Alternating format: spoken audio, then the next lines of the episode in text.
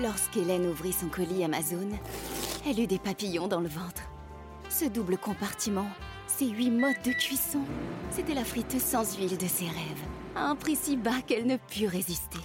Ça mérite bien 5 étoiles. Des super produits et des super prix, découvrez nos super offres dès maintenant sur Amazon. Lorsqu'une crise survient, on a toujours tendance à sous-estimer la force et la durée de la crise. Une fois sur dix, on va trouver la pépite et le bon chemin pour l'entreprise. J'ai toujours voulu faire autre chose que mon père et mon oncle, et en fait, je me suis retrouvé à faire la même chose. Il faut créer un autre personnage que vous-même pour le faire accepter par les Français. Depuis 20 ans, j'interroge pour Radio Classique les dirigeants économiques français sur leur actualité, mais à côté en off, ils me racontent les coulisses des grands événements auxquels ils ont participé. Ce sont ces moments de vie, ces expériences souvent inspirantes que ces femmes et ces hommes viennent partager dans ce podcast. Je suis Céline Cajoulis et vous écoutez Secret de dirigeant. Mon invité aujourd'hui a commencé par être un homme de l'ombre avant d'entrer dans la lumière. Ingénieur comme son père, il a fait toute sa carrière dans l'industrie jusqu'à reprendre l'affaire familiale, Radial, qui fabrique des composants électroniques pour l'aéronautique et le militaire. Son père Yvon fut patron des patrons, époque CNPF. 30 ans plus tard, le 3 juillet 2013, Pierre Gattaz devient à son tour président du MEDEF.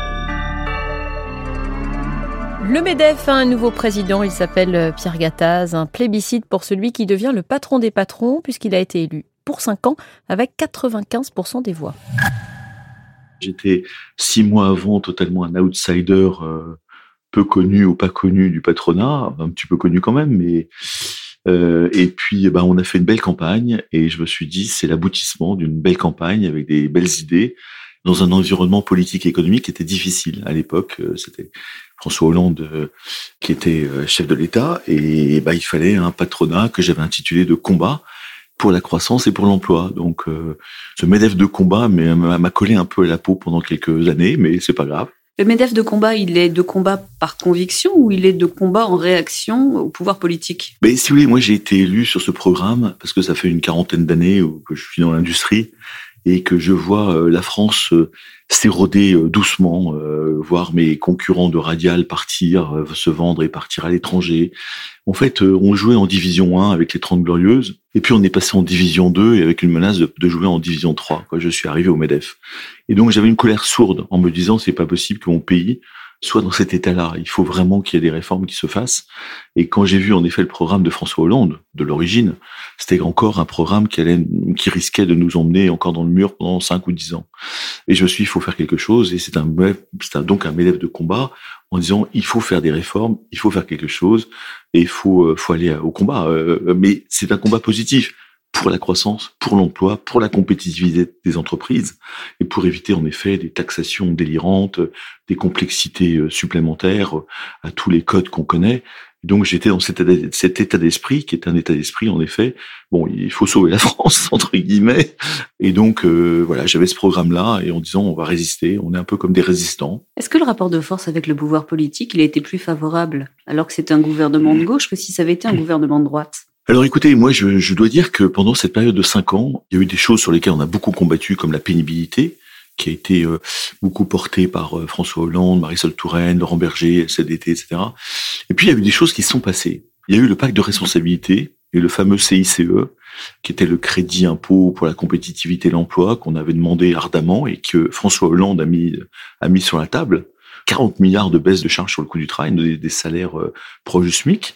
Manuel Valls a eu beaucoup de courage aussi parce qu'il a sorti une loi El euh, contre toute attente qui allait vraiment dans le sens de la simplification de la législation du travail française, qui est euh, extrêmement compliqué. Enfin, tout le monde entier sait que le code du travail français est un monument de complexité, 4000 pages. Bon, il a lancé cette réforme alors qu'il s'est un peu euh, décomposé au fur et à mesure des, grèves euh, qui se sont passées. Mais il y a eu des choses, je trouve que avec le recul, ces 50 François Hollande ont marqué euh, des réformes importantes sur le plan social et sur le plan fiscal. Une sorte d'inflexion auquel je ne m'attendais pas du tout et euh, avec le recul, je me dis, bah, on a, euh, ça a fait le lit aussi de réformes supplémentaires d'Emmanuel Macron derrière, la suppression de l'ISF, sur lequel moi je me suis beaucoup battu parce que ça a été une des explications de la désindustrialisation du pays. Des entrepreneurs qui ont créé après la guerre des entreprises qui étaient des PME, qui sont devenues des ETI industrielles avec des usines en France, qui sont partis par démotivation sur le plan fiscal de l'ISF qui frappait tous les ans, etc., etc., une complexité du droit du travail qui fait que moi j'ai vu tous mes concurrents, mes 20 concurrents de Radial, partir par démotivation. Et euh, si c'était que 20 concurrents, ça irait. Mais euh, si vous voulez, on a bien vu depuis 20, 30, 40 ans une désindustrialisation du pays. Euh, donc j'ai, bah, j'en ai beaucoup parlé euh, à François Hollande, aux équipes, euh, et avec Manuel Valls, qui, qui avec lequel je me suis beaucoup engueulé. C'est ce que j'allais vous dire. Vous avez réussi à les convaincre ou vous avez fait un hold-up en fait, si vous voulez, je crois que ça a été un travail incessant de toutes les équipes du MEDEF, de tous les entrepreneurs, des territoires, des fédérations. Souvenez-vous, on a même avec la CPME, on a fait des, des cartons jaunes euh, de Lyon. Euh, euh, j'avais sorti mon PIN 5 millions d'emplois pour dire. Ça, vous en a souvent parlé du PIN 5 millions d'emplois. Oui, et, je, dois dire qu'avec le recul, je regrette rien parce que c'est vrai qu'on m'a moqué, j'ai eu beaucoup de sarcasme, de critiques. Mais qu'est-ce qu'il fait avec son PIN? Cette période-là a permis de faire des réformes importantes pour le pays. Je vais citer quelques-unes. Hein, le, bah, la baisse du coût du travail dont on a parlé, le CICE. Il y a eu la loi El puis les ordonnances Pénico qui ont permis de simplifier les seuils de 9 et 10 euh, personnes, euh, les, les, seuils de 49, ça s'est beaucoup simplifié. Je me nourrissais de la parole de mes de mes pères entrepreneurs, artisans, commerçants en allant toutes les semaines dans les dans les territoires au contact des de ces entrepreneurs qui étaient euh, parfois des artisans et qui me disaient non non moi je veux pas embaucher j'ai peur je j'investis plus donc je remontais euh, toutes ces tout, tout ça au, au, au, ministre euh, à François Hollande à Manuel Valls qui ont fini par comprendre vous avez été caricaturé à cette époque-là puisque le patron des patrons comme on dit toujours c'est un symbole fort pour notamment un certain nombre de syndicats est-ce que c'est compliqué à vivre parce que ça renvoie à une image qui ne correspond pas à ce que vous êtes personnellement? Moi, je ne suis pas un homme ni politique ni médiatique. Euh, j'étais chef d'entreprise de ma société radiale. Alors, j'ai été, euh, je me suis beaucoup occupé de, de, fédérations professionnelles. Mais vous rentrez, vous êtes élu euh, en juillet 2013, et là, vous rentrez dans un autre monde que vous ne connaissez pas celui de la politique, celui des petites phrases, celui des, celui des critiques instantanées, celui de, je dirais, de la radio qui tourne en boucle un bout de phrase que vous avez dit et, et qui fait hurler la moitié de la France. Et là, il y a des moments de solitude. Il y a des grands moments de solitude. Et puis après, si vous voulez, moi, j'avais changé les statuts en arrivant. J'avais annoncé pour faire cinq ans. Un seul mandat. Un seul mandat.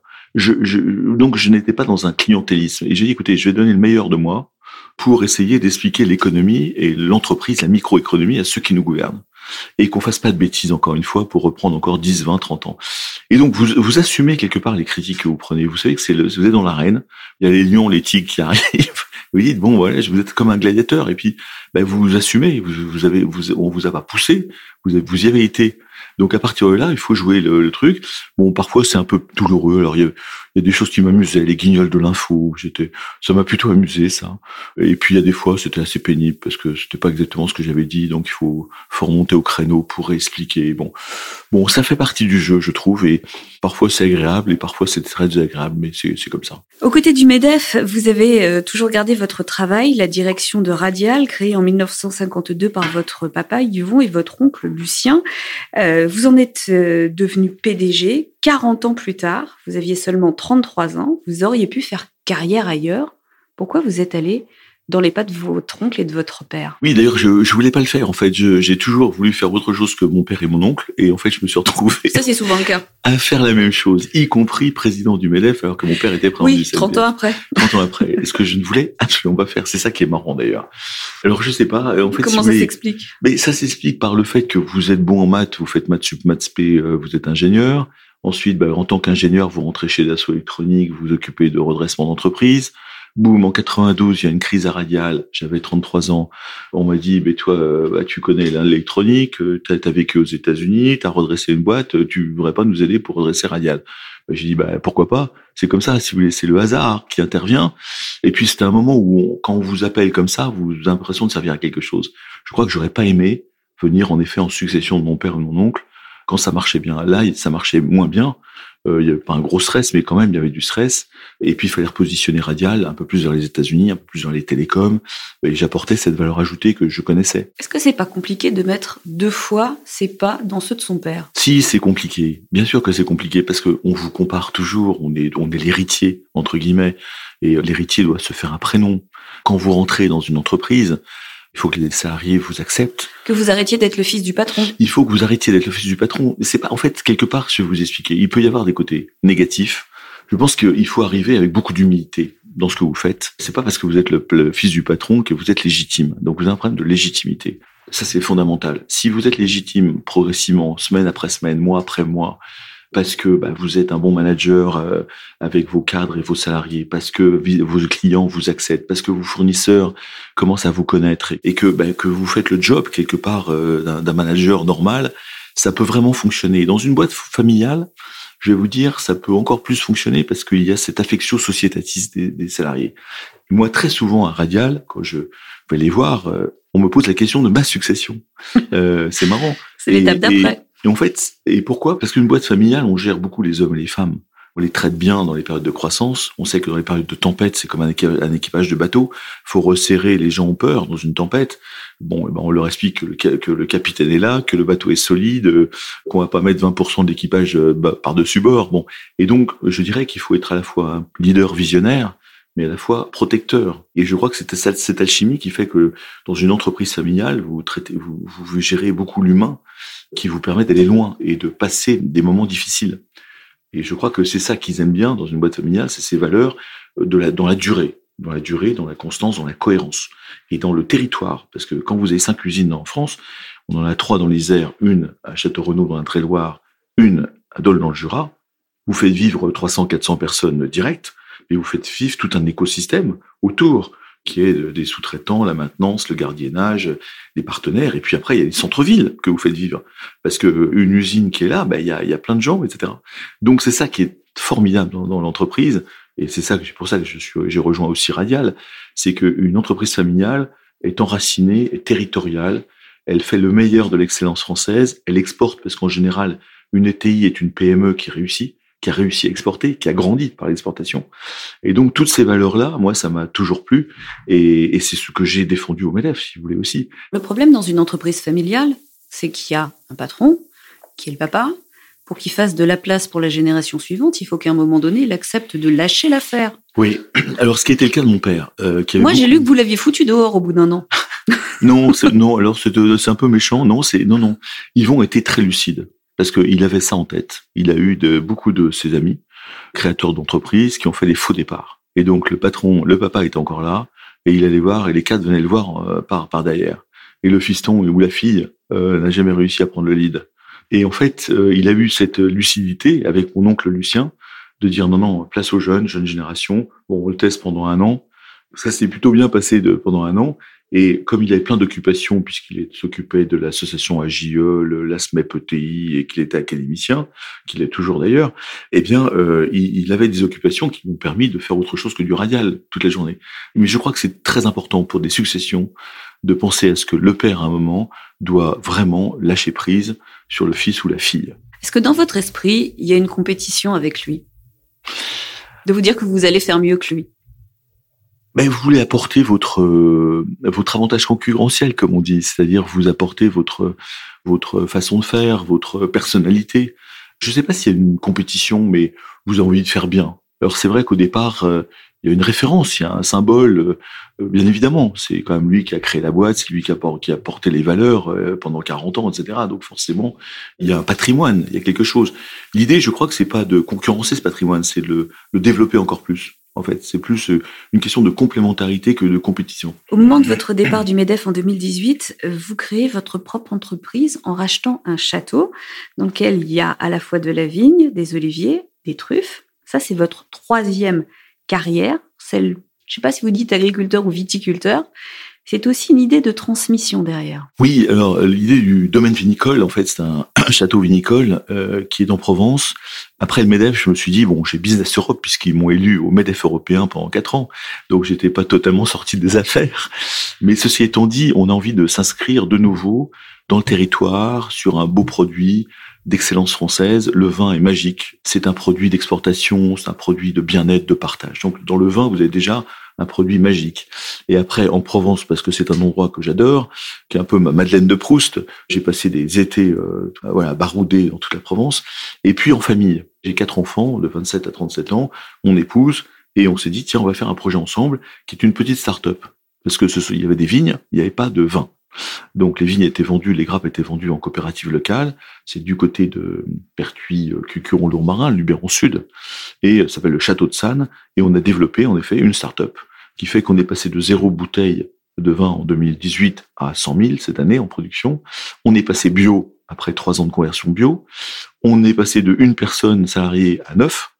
Ce sont des projets qui sont très précieux, à mon avis, pour des territoires où il y a un taux de chômage quand même élevé et qui permet de, ben, encore une fois, de faire une ode à la nature parce que on est dans un endroit merveilleux de France. Et puis, c'est un produit qui permet de faire rayonner l'excellence française et les métiers les métiers du vigneron, du maître de chai, du régisseur, etc. Et je crois que le, côté très intéressant, c'est le côté familial, le côté enracinement euh, territorial et la durée, c'est-à-dire euh, vous faites pas ça pour trois ans et vous revendez tout, vous faites ça pour 10, 20, 30, 40, 50 ans. On monte une montagne avec, euh, là encore, beaucoup d'humilité, pas après pas. On se prend des avalanches sur la tête, on essaie de les éviter. On se prend des coups de gel, euh, comme en, le 7 ou 8 avril, bah, faut, faut résister. On a 30% ou 40% de la... Donc tout ça, c'est euh, c'est de l'entrepreneuriat. Ça paraissait logique de faire quelque chose avec vos enfants pour leur transmettre comme vous, on vous a transmis Oui, parce que d'abord, c'est une petite TPE et euh, je, je, partage toutes les décisions sur les prix, les marges, les prix de revient, les prix de vente, les étiquettes, la communication. Ah, vous les lâchez pas, en fait En fait, je, je par mail et WhatsApp. C'est très simple. Ils sont pas sur place, ils ont tous un travail. Mais c'est très facile de dire, tiens, on, on a euh, bon euh, un positionnement produit à faire, on qu'est-ce qu'on fait, ce qu'on et, en fait euh, ils me répondent. Alors quand ils me répondent pas, bah, ils n'ont pas d'idée. Et puis on essaye de et puis ils viennent tous les tous les 15 jours, tous les mois pour faire des dégustations de vin. On fait les vins ensemble. Alors ils sont pas tous en même temps avec moi, mais ça permet d'avoir des avis sur les vins qu'on sort, qui sont des vins qu'on aime. Tout ça, ça consomme avec modération, on est d'accord? Tout ça, c'est à consommer avec modération, bien évidemment. Est-ce que ça a été difficile de les convaincre de s'associer à un projet familial? Parce que quand on a grandi avec un papa qui est dans l'entreprise du grand-père, qu'on parle que de ça tout le temps partout, on a peut-être envie de se dire à un moment donné, moi jamais je reproduirai ça. Il faut bien séparer le travail et la famille. Oui, alors euh, vous avez raison sur Radial, c'est plus c'est plus difficile euh, parce que c'est un métier d'ingénieur, c'est un métier euh, c'est professionnel, c'est une grosse boîte quand même et ils en ont soupé. et puis moi j'étais très souvent à l'étranger j'avais développé euh, la Chine, euh, l'Inde, euh, les États-Unis, donc je les voyais assez peu. Et en fait, c'est en sortant du Medef où j'ai pris beaucoup beaucoup de temps aussi pour le Medef et pour le pays que je me suis dit tiens, je, je, je ferais bien un truc avec mes enfants. Je vais découvrir mes enfants. je vais découvrir mes enfants. Et en fait, ce projet est très assez ludique, même si c'est un projet vraiment de l'entreprise. Et, et en fait, ils sont venus naturellement sur ce projet pour et ça a permis en effet de gérer une start-up et une TPE. Et je trouve ça vraiment intéressant et vraiment bien. Et je pense que si je devais retenir une seule chose de ce projet, c'est ce côté familial qui est intéressant et que je recommande à tout le monde. Et vous êtes en train de contaminer la génération suivante? Il y a la petite fille, la petite Héloïse qui galope au milieu des vignes ou pas? Oui, absolument. Ça galope. Mais c'est comme ça en fait qu'on arrive aussi à transmettre le virus. Mais je crois que c'est ça. C'est vous, vous, avez beaucoup, vous avez beaucoup navigué dans les usines quand vous étiez petit. Oui, absolument. Mon oncle m'emmenait dans ces usines quand j'avais 5 ans. Et donc, il me montrait les connecteurs qu'il faisait il y a 50 ans ou 60 ans. Et euh, je me souviens de l'odeur, je me souviens voilà des gens que je rencontrais. Et c'était, euh, euh c'est vrai qu'on on apprend. En plus, quand vous êtes quand vous êtes piloté par quelqu'un qui, a la passion. Mon oncle et mon père étaient passionnés d'usines, d'entreprises, de techno, de décolletage, etc. Ben on vous transmet quelque part sans le savoir cette passion. Je me mon oncle, il regardait des connecteurs comme des, comme des, comme des diamants. Et bon, moi, je regarde aussi mes connecteurs comme des diamants, d'ailleurs, toujours. Mais, mais, je pense qu'avec la vigne et le vin, c'est pareil. Vous transmettez une passion qui fait que c'est pas douloureux, c'est, c'est par la passion que vous tirez les, les collaborateurs aussi. Hein. Si vous n'avez pas la passion, euh, ça marche pas très longtemps, en fait. Pour terminer, j'ai quelques petites questions. Enfant, vous rêviez de devenir quoi? Alors, c'était soit astronaute, soit euh, euh, explorateur, euh, soit aventurier. Euh, voilà, c'était paléontologue, archéologue, voilà. Et du coup, vous imaginez Indiana Jones. Indiana Jones. vous vous imaginiez pas faire la même chose que votre père vous vous êtes peut-être même dit tout sauf ça. Et en fait, c'était plutôt ça. C'était, en fait, j'étais embarqué. Je vous dis, vous êtes. mais je voulais non jusqu'à jusqu'à 25 ou 30 ans, j'avais vraiment pas envie de reprendre Radial. J'avais vraiment pas envie de faire ce qu'avait fait mon père. Et j'avais surtout pas envie de reprendre le MEDEF. C'est un échec total. C'est un échec total. Que diriez-vous à quelqu'un qui hésite à reprendre une entreprise familiale? C'est comme quand on veut lancer son entreprise ou reprendre une entreprise. avec ce côté familial de plus, c'est-à-dire qu'on va vous observer peut-être un peu plus que les autres, parce que vous êtes le fils ou le petit-fils ou la petite-fille du, du, créateur. Donc il y a, y a, quelque part, on pense que c'est plus facile quand c'est l'héritier, mais je pense que c'est pas plus facile. Je pense que c'est plus compliqué même, parce que vous avez une chape de plomb de gens qui vont vous observer avec le fusil pointé. euh, et c'est normal parce que vous avez la chance d'être le fils ou, la fille de, quelqu'un. Euh, donc cette chance-là, en face de ça, vous oblige à être encore plus fort, quoi, et de ne pas faire de conneries. Donc je, trouve que cet équilibre se fait naturellement. Euh, qui fait que bah, il faut bien se motiver en se disant est-ce que je suis super motivé? Est-ce que je pense qu'il faut être très motivé c'est la motivation qui me paraît euh, l'agnac, en fait, qui me paraît euh, fondamental. Après, il faut, faut, se connaître, savoir ses forces et ses faiblesses. Et il faut pas le faire que euh, pour des raisons sentimentales non plus. Il faut pas le faire pour des raisons euh, trop sentimentales. Euh, non, mais bon, protéger un patrimoine entrepreneurial ou industriel, il y a un côté beauté, quoi. Il y a quand même quelque chose, une transmission, un patrimoine, à, et qui fait la force de pays comme l'Allemagne. Donc, je pense qu'il faut aussi à un moment se dire bon, bah, faut y aller, quoi. Faut sauter un peu dans la piscine, même si l'eau est un peu froide, et puis après on nage. Est-ce qu'il y a une chanson qui vous accompagne peut-être aujourd'hui ou en général dans la vie? J'aime bien le côté très euphorique et très enthousiasmant de We Are the Champions. Quand vous avez une belle commande, quand vous avez un, une équipe de, de, rugby ou de foot qui réussit, comme rugby le Grand Chelem il n'y a pas très longtemps, eh ben on a, on a tous envie de chanter We Are the Champions. Et cette chanson est galvanisante. Merci à Mathieu Roclago pour la mise en onde. Je vous donne rendez-vous la semaine prochaine. D'ici là, vous pouvez réécouter les précédents podcasts sur le site radioclassique.fr, mais aussi sur vos plateformes habituelles de streaming ou de téléchargement.